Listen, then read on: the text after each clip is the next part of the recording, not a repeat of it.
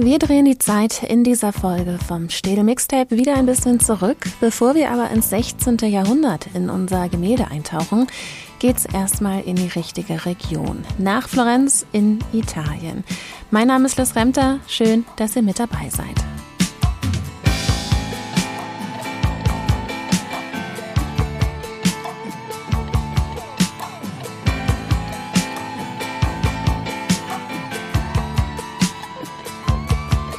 La signora in lacrime si ferma ad ascoltare. Attraversa, si blocca a metà della strada, un colpo di vento la fa continuare. La signora quando tace sembra una volpe, va al cinema da sola, ma ha paura di entrare. La signora ha molti figli, molti figli da educare. Qualcuno lo va a trovare, ma tanti li lascia per strada senza mangiare. La signora non ha padre, figlia di un figlio, di un terremoto, di uno sbadiglio. La signora la mattina sta male, si sente svenire. Il pomeriggio sparisce, ma la notte, la notte viene a cercare. È un amore bocciato, può continuare. Come un cane in una stanza d'albergo mi sento solo. Provo a far tutto quanto in orario, ma mi accorgo che è un gioco. Stan giocando alla radio, il telefono, qualcuno mi uccide a poco a poco. La signora è mio padre e mia madre, quando alza la voce è una mano coi guanti che mi spegne la luce. È una montagna di carte in un ufficio postale. Amico diventato nemico che mi ruba la voce.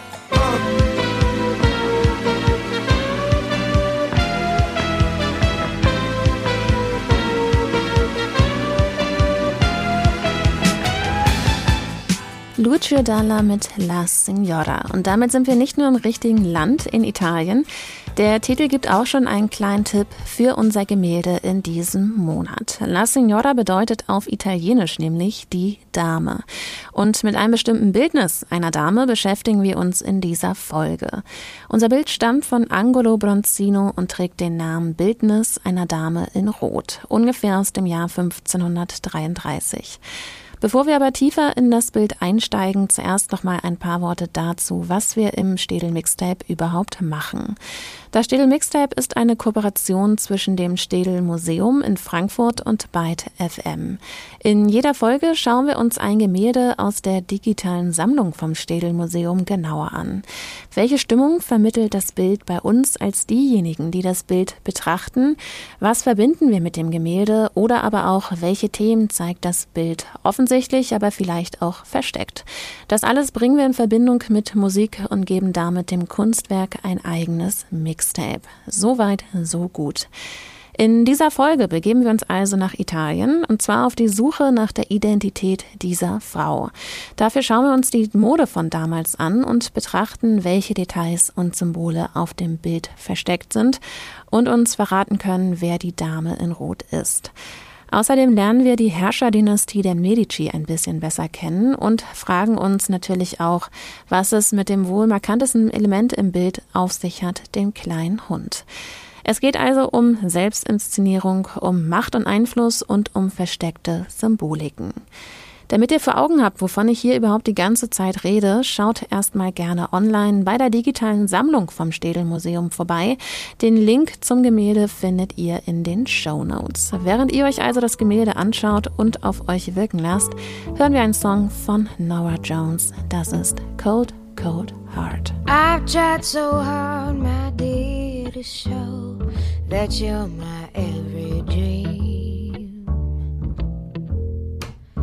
Yet you're afraid each thing I do is just some evil scheme. A memory from your lonesome past keeps us so far apart. Why can't I free your doubtful mind and melt your cold, cold heart?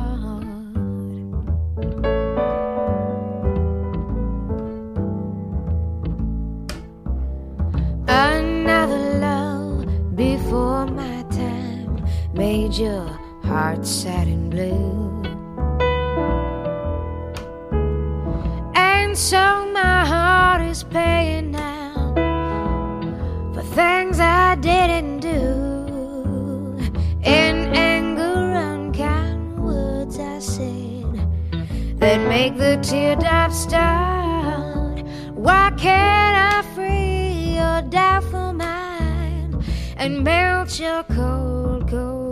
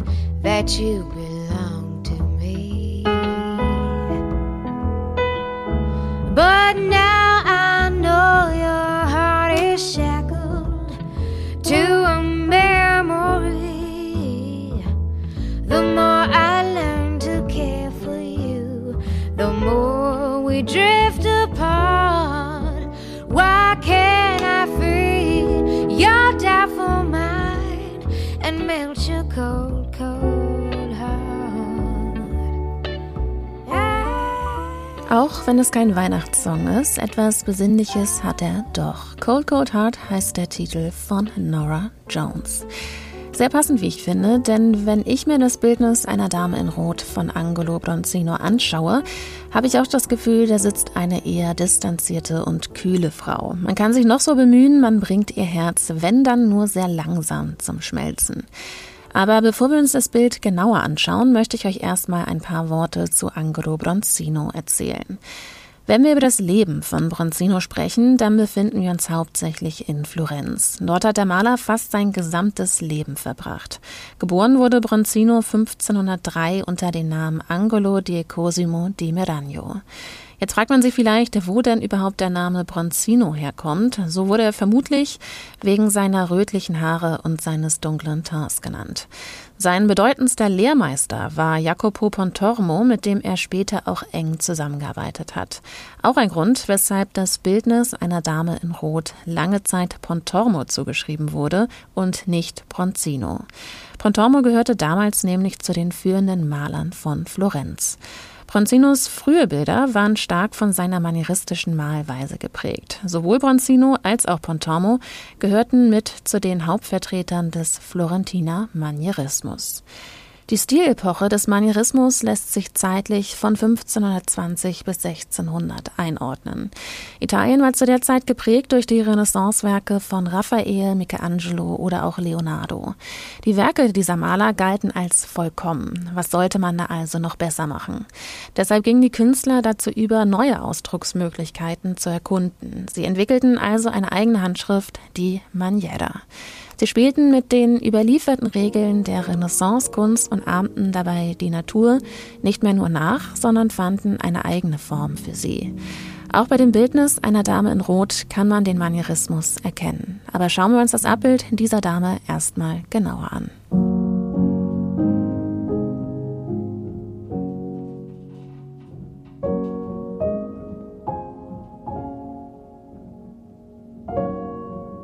Das Bild ist ein Porträt. Im Zentrum sitzt eine Dame in einem zinnoberroten Kleid. Wer diese Frau ist, das entschlüsseln wir später. Sie sitzt seitlich auf einem Stuhl und dreht sich zu uns. Dabei guckt sie uns nicht direkt an, sondern lässt ihren kühlen und leeren Blick knapp an uns Betrachtenden vorbeischweifen. Die Armlehne des Stuhls zeigt zu uns. Es ist ein prunkvoller Stuhl aus Holz. Die Sitzfläche ist mit grünem Samt bezogen, das Holz ist reich verziert mit Elementen aus vergoldeter Bronze.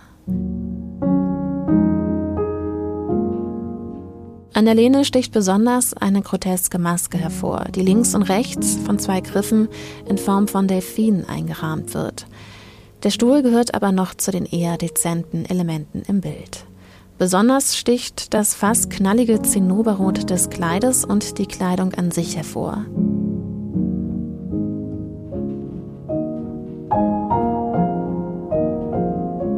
Unter den kurzen, weit ausladenden Puffärmeln erscheint ein teurer Samtstoff, der den Rest der Arme bedeckt und im Blau und Grün changiert. An den Handgelenken schauen zusätzlich noch Unterärmel aus Spitze hervor. Unter dem Kleid trägt sie eine feine, aufwendig bestickte weiße Bluse mit Stehkragen. Sie trägt nicht viel Schmuck und trotzdem erkennt man, dass der Schmuck teuer ist. Um ihren Hals trägt sie eine auffällige, lange Goldkette. An ihren Händen zwei Ringe, einer davon ist ihr Ehering, der mit einem spitzen Diamanten besetzt ist. Um ihr rechtes Handgelenk gewickelt ist eine Perlenschnur. Ihr Haar trägt sie hochgesteckt in einem gold schimmernden Haarnetz mit ebenso goldenem Reif. Zentral im Bild thront ein kleiner Hund auf ihrem Schoß, ein Spaniel, der ihr damit am nächsten steht. Rechts im Bild sieht man ein paar Bücher. Daraus lässt sich schließen, dass es eine Frau aus höherem Stand ist, die sich auch Bildung leisten kann.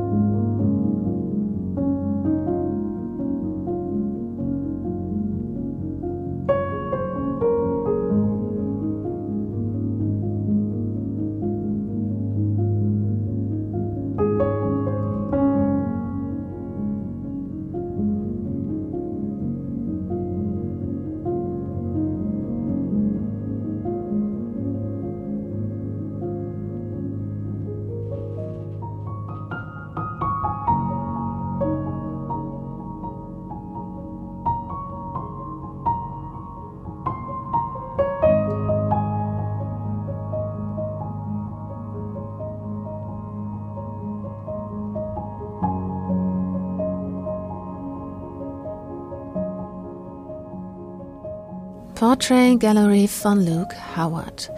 Wenn man sich die Werke von Bronzino anschaut, hat man das Gefühl, man wandert durch eine Galerie voller Porträts. Und auch das Bildnis einer Dame in Rot gehört dazu.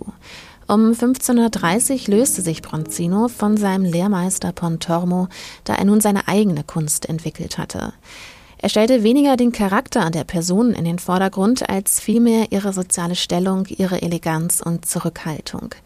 Dabei war besonders detailverliebt. Eine Selbstinszenierung durch Porträts war in Italien zur Zeit von Bronzino besonders angesagt.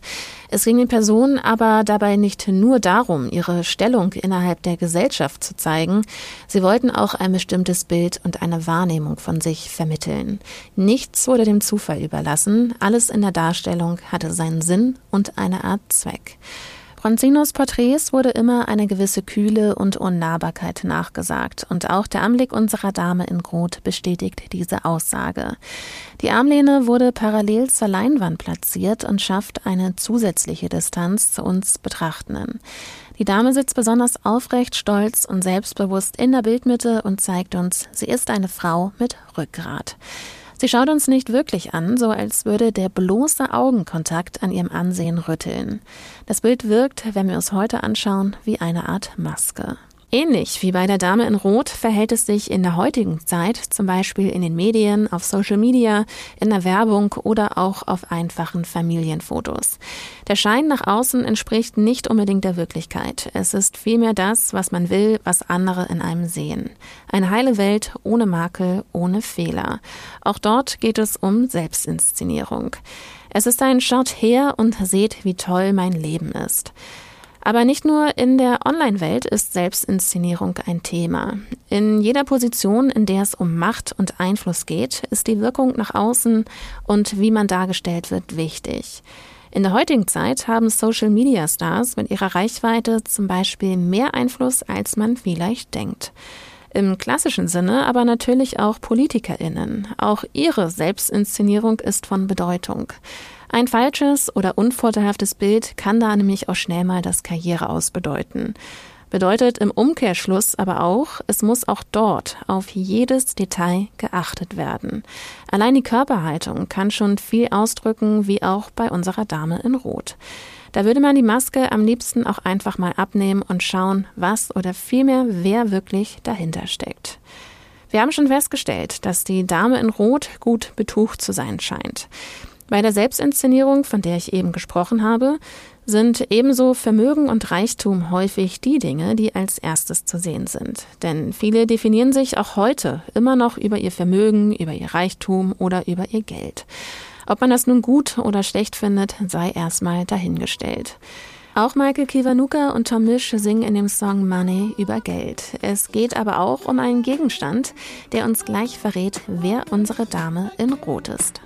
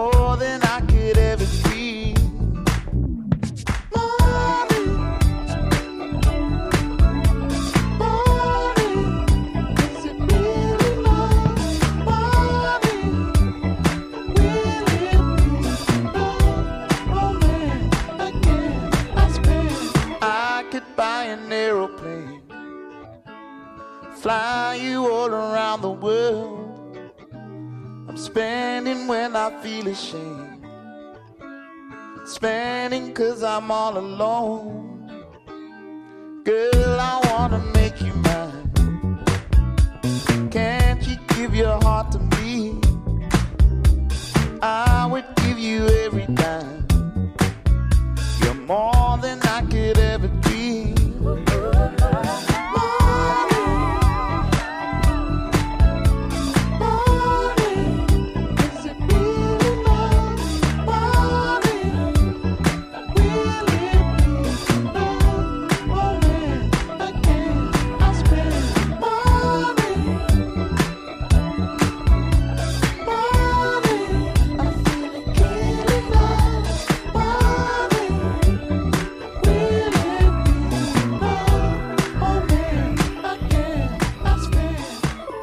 In der Musik geht es relativ oft um den sozialen Status. Manche singen oder rappen nur darüber, manche, je nach Künstlerin und Genre, zeigen ihren Status und ihr Vermögen aber auch besonders offensichtlich in allem, was sie haben und nach außen tragen.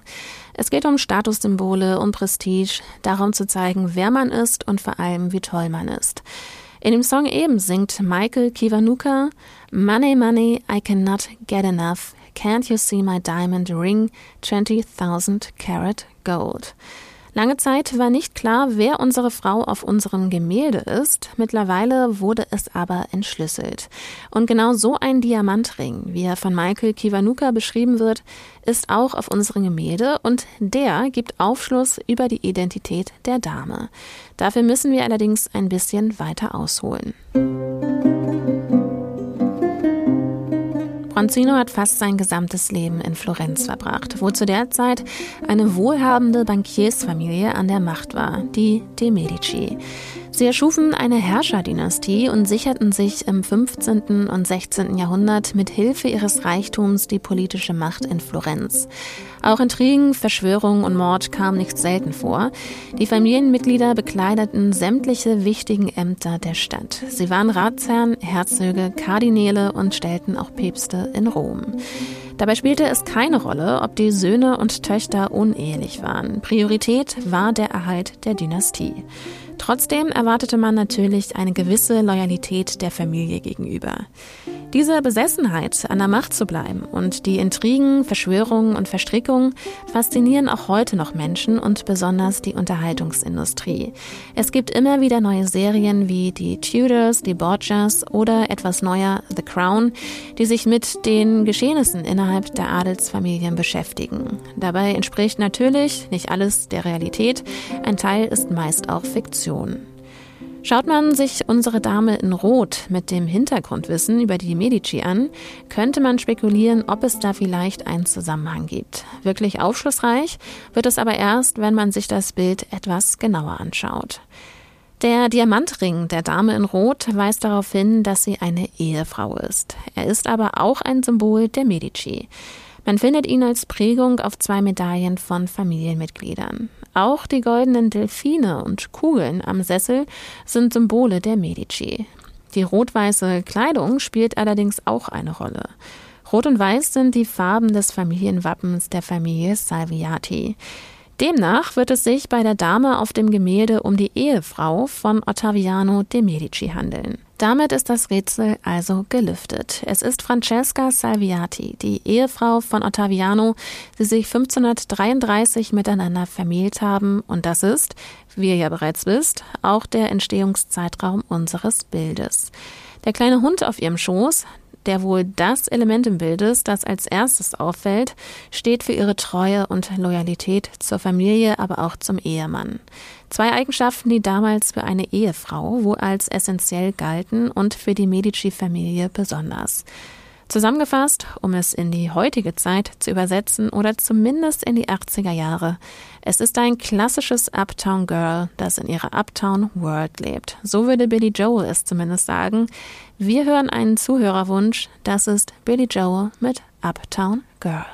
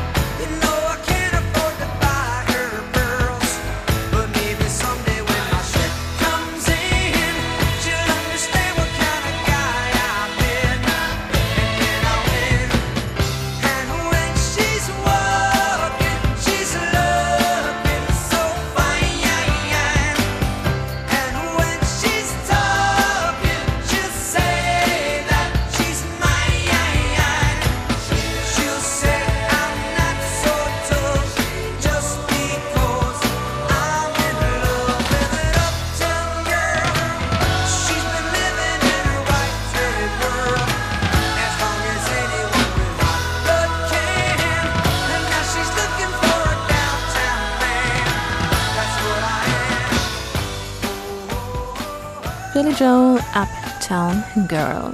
Mit einem Uptown Girl ist nicht unbedingt ein Mädchen gemeint, das Uptown wohnt, sondern vielmehr eins, das sehr reich ist. Und das kann man Francesca Salviati auf dem Bildnis einer Dame in Rot durchaus auch ansehen. Zum einen durch den Schmuck, den sie trägt, zum anderen aber auch durch die verschiedenen Stoffe. In Florenz kam es zur Zeit von Bronzino zu Unruhen und Aufständen gegenüber der Familie de Medici. Nach einer monatelangen Belagerung der Stadt ging Bronzino 1530 für zwei Jahre nach Pesaro an den Hof des Herzogs von Urbino. Dort kam er mit der oberitalienischen Kunst in Berührung, vor allem mit der Malerei Dossodossis und Tizians. In diesen Jahren hat er unter anderem einen starken Detailrealismus entwickelt und damit auch gelernt, sich für die Texturen verschiedenster Oberflächen zu interessieren. Das kam auch unserer Dame in Rot zugute, denn Mode war damals ein wichtiger Faktor, um sich vom gemeinen Volk abzusetzen. Umso wichtiger also, dass sie auch gebührend mit vielen Details in Szene gesetzt wird. In der Renaissance dominierte vor allem die italienische Mode. Ich erzähle euch sicherlich nichts Neues, wenn ich euch sage, dass auch heute noch Mode für viele etwas sehr Wichtiges ist. Als ein Ausdrucksmittel der Persönlichkeit oder auch ein Mittel zur Selbstinszenierung zum Beispiel. Dabei stehen bestimmte Marken meist für bestimmte Milieus. Es kann sich nämlich nicht jeder alles leisten. Und genau deshalb ist Mode auch heute noch ein mögliches Mittel zur Abgrenzung von anderen. Vor allem zu denjenigen, die ihr Geld nicht für Designer oder teure Markenkleidung ausgeben können oder vielleicht auch einfach nicht wollen. Stilikonen sind häufig auch MusikerInnen, die ihre Fans mit dem, was sie tragen, beeinflussen. Ein Fall, wo sich Mode, Musik und sogar der Film überschneiden, ist gerade in die Kinos gekommen. Lady Gaga und 30 Seconds to Mars Sänger Jared Leto spielen in House of Gucci mit. Lady Gaga als Patrizia Reggiani, die ihren Ex-Ehemann Maurizio Gucci, der Chef des gleichnamigen italienischen Modehauses, ermorden lässt. Also auch da haben wir es wieder, eine Familiengeschichte voller Intrigen, Machtkämpfe und sogar Mord. Wir hören einen Song von Lady Gaga, der stammt allerdings aus ihrem letzten Album zusammen mit Tony Bennett. Das ist You're the Top. At words poetic, I'm so pathetic that I always have found it best. Instead of getting them off my chest, to let them rest unexpressed. I hate parading my serenading, as I'll probably miss a bar. But if this ditty is not so pretty, At least it'll tell you how great you are. You're the top. You're the Coliseum. You're the top. You're the Louvre Museum. You're a melody from a symphony by Strauss. You're a Benzo bonnet, the Shakespeare sonnet. You're Mickey Mouse. You're the Nile. You're the Tower of Pisa. You're the smile on the Mona Lisa. I'm a worthless check, a total wreck, a flop. But if baby on the bottom, you're the top.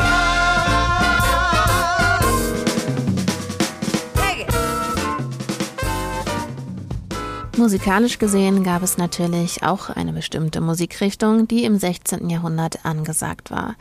Innerhalb der Musik spricht man allerdings nicht von der Zeit des Manierismus wie in der Kunst, sondern eher von der Renaissance. In Italien entstand um 1520 das Madrigal, eine sehr freie Gedichtform, die damals als Grundlage für eine Komposition diente. Das Madrigal entstand im Kreise der Medici-Päpste Leo X. und Clemens VII. Zuerst in Florenz und dann später auch in Rom. Papst Leo X. ist übrigens auch der Urgroßonkel von Francesca Salviati, unserer Dame in Rot. Ein Komponist, der am Hof der Medici tätig war und auch einige Madrigale für ihre Hochzeiten geschrieben hat, ist Francesco Corteccia.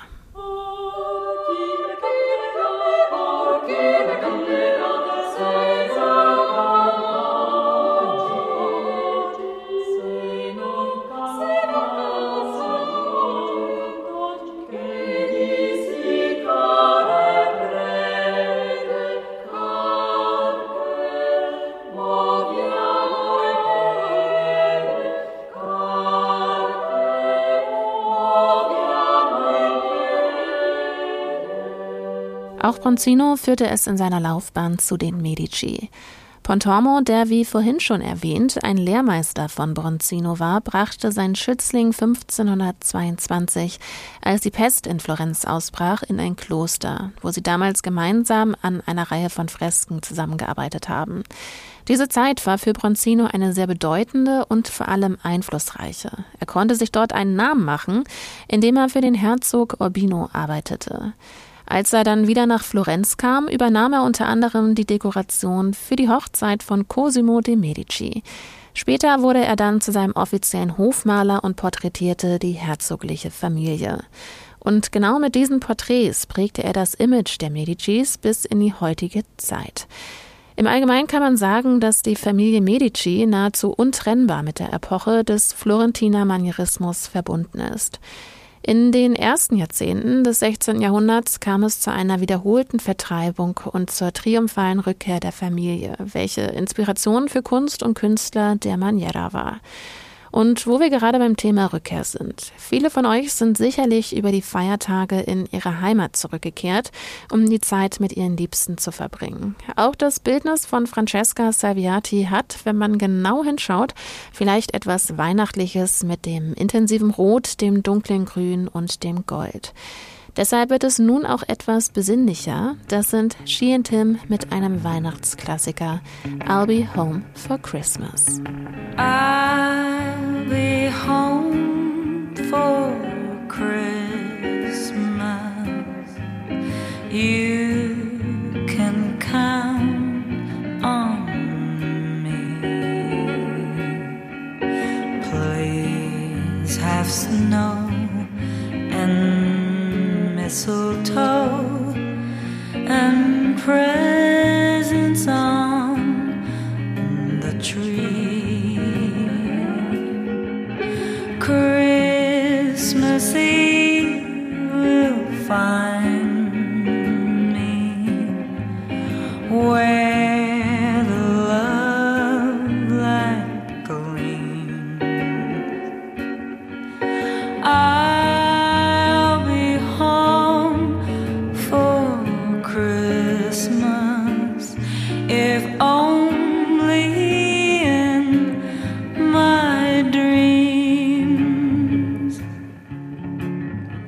Home for Christmas von She and Him. Ich hoffe, ihr genießt die Feiertage auch zu Hause mit euren Liebsten. Das müssen nicht unbedingt nur Menschen sein. Vielleicht gehört ja auch euer Hund oder ein anderes Haustier zu eurem engsten Kreis. Ähnlich wie bei unserer Dame in Rot. Nur gibt es hier leider keinen Hinweis darauf, dass sie ihn wirklich lieb hat. Ich habe euch nun insgesamt schon von drei Gesichtern erzählt, die auf dem Gemälde zu sehen sind. Das von Francesca Salviati natürlich, das von dem des kleinen Hundes, der ganz ruhig und zahm auf ihrem Schoß sitzt und, bestimmt habt ihr es bis hierhin schon wieder vergessen, auf dem Stuhl befindet sich auch eine groteske Maske als Verzierung. Auch diese Gesichter haben eine gewisse Symbolik. Dieses Element auf dem Stuhl kann man als die animalische Seite im Menschen deuten, die sich hinter den gesellschaftlichen Normen versteckt. Francesca Salviati selbst steht in diesem Fall für das Antlitz einer Frau, die ihre Leidenschaften ganz genau im Schacht hält. Und zu guter Letzt verkörpert das Hündchen die Fügsamkeit, Treue und Häuslichkeit der Frau. Wo wir nun auch beim Frauenbild im 16. Jahrhundert wären. Man kann sich schon vorstellen, dass das leider nicht ganz so rosig aussah. Frauen hatten zu der Zeit eine ganz klare Rolle und waren damals noch weit von der Emanzipierung entfernt. In erster Linie wurde von ihnen erwartet, hingebungsvolle Mütter zu werden und ihre Kinder als richtige Christen zu erziehen. Was auch immer richtig bedeuten mag, das ist schließlich wohl eher eine Interpretationssache. Gegenüber ihren Ehemännern hatten sie keine Bedürfnisse und Wünsche zu haben und wurden vielmehr darin unterwiesen, was sie zu tun hatten. Deshalb gab es auch sechs wichtige Eigenschaften für eine Frau, die natürlich von denen oder vielmehr von ihren Männern vorgeschrieben wurden. Keuschheit, Schweigen, Bescheidenheit, Zurückhaltung, Nüchternheit und Gehorsam. Also kurzum zusammengefasst, Frauen mussten zurückstecken.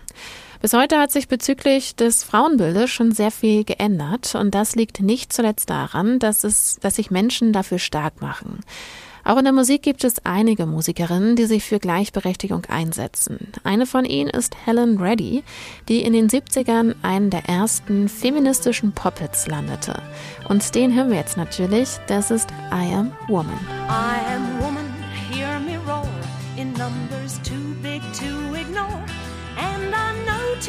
much to go back and pretend. Cause I've heard it all before. and I've been down there on the floor. No one's ever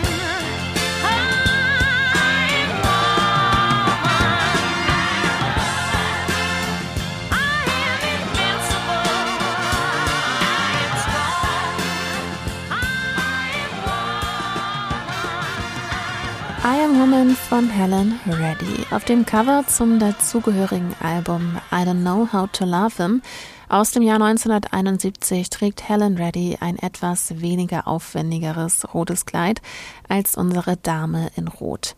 I Am Woman gehörte zu einem der ersten feministischen Pop-Hits.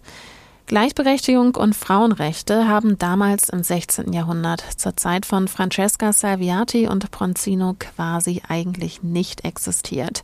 Hieß aber nicht, dass sich zumindest die reichen Frauen nicht bilden konnten. Das sieht man auch auf unserem Bild von Bronzino, denn dort liegen im Hintergrund auf der Bank ein paar Bücher. Schließlich war Bildung auch ein Statussymbol und zeigt in diesem Fall, dass Francesca Salviati nicht nur ein lockeres Leben hatte. Bildung spielte auch eine Rolle im Leben von Angelo Bronzino. Der war nämlich nicht nur Maler, sondern auch Teil intellektueller Kreise. Er war Mitglied der Florentiner Akademie und galt als Dichter von Rang und als durchaus belesen. In dieser Akademie wurden unter anderem Diskussionskreise gebildet, die sich mit Literatur auseinandergesetzt haben.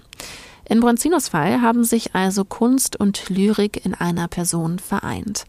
Auch manche MusikerInnen lassen sich von Gedichten inspirieren. Sie sind zum Teil in Texten verarbeitet, werden als Spoken Word zitiert oder aber sie klingen einfach nur sehr poetisch.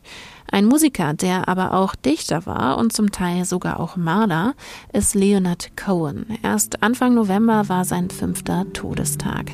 Wir hören von ihm den Song Winter Lady. traveling lady, stay a while until the night is over.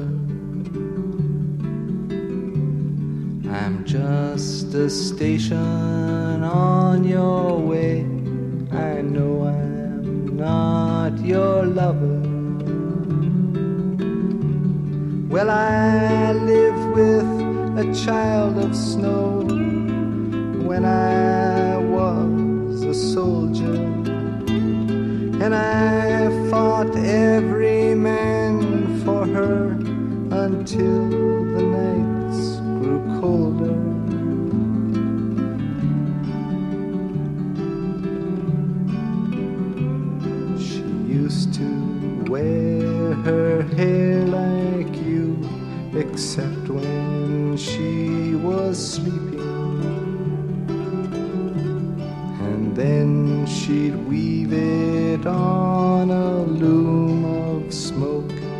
and gold and breathing.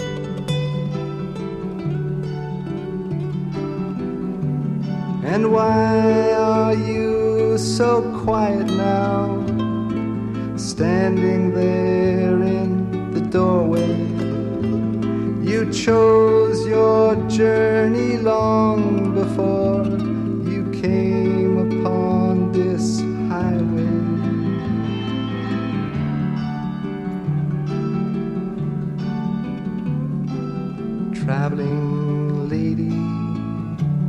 stay a while till the night is over. I'm just a station on your way. I know I'm not your lover. Leonard Cohen Winter Lady. Und die hatten wir mit unserem Bildnis einer Dame in Rot in gewisser Weise auch in dieser Dezemberfolge. Zumindest hatte man das Gefühl, ihr Blick bringt alles zum Gefrieren. Wir sind nun tatsächlich am Ende vom Städel Mixtape angelangt. Bevor ich mich verabschiede, gibt es aber natürlich noch ein paar Infos zu unserer Januarfolge. Im nächsten Jahr schauen wir uns noch ein Porträt genauer an. Wir nehmen ein Bild aus dem Kubismus genauer unter die Lupe und zwar das Bildnis Fernand Olivier aus 1909 von Pablo Picasso. In unseren Shownotes findet ihr den Link zum Gemälde und auch unsere Mailadresse mixtape.städelmuseum.de. Dort könnt ihr uns gerne eure Songwünsche für die nächste Folge schreiben. Lasst aber auch gerne Feedback da und wie immer freuen wir uns auch, wenn ihr das Städel Mixtape weiterempfehlt. Mein Name ist Liz Remter, ich bin Produzentin und Autorin der Sendung und wähle die Musik aus. Für die Recherche stehen mir in der Redaktion Franziska von Plocki und Anne Sulzbach vom Städel Museum beiseite. Wir hören uns also im nächsten Jahr wieder und schließen diese Folge mit einem Stück von Max und Nils Agnas und dem Song When It Gets Red.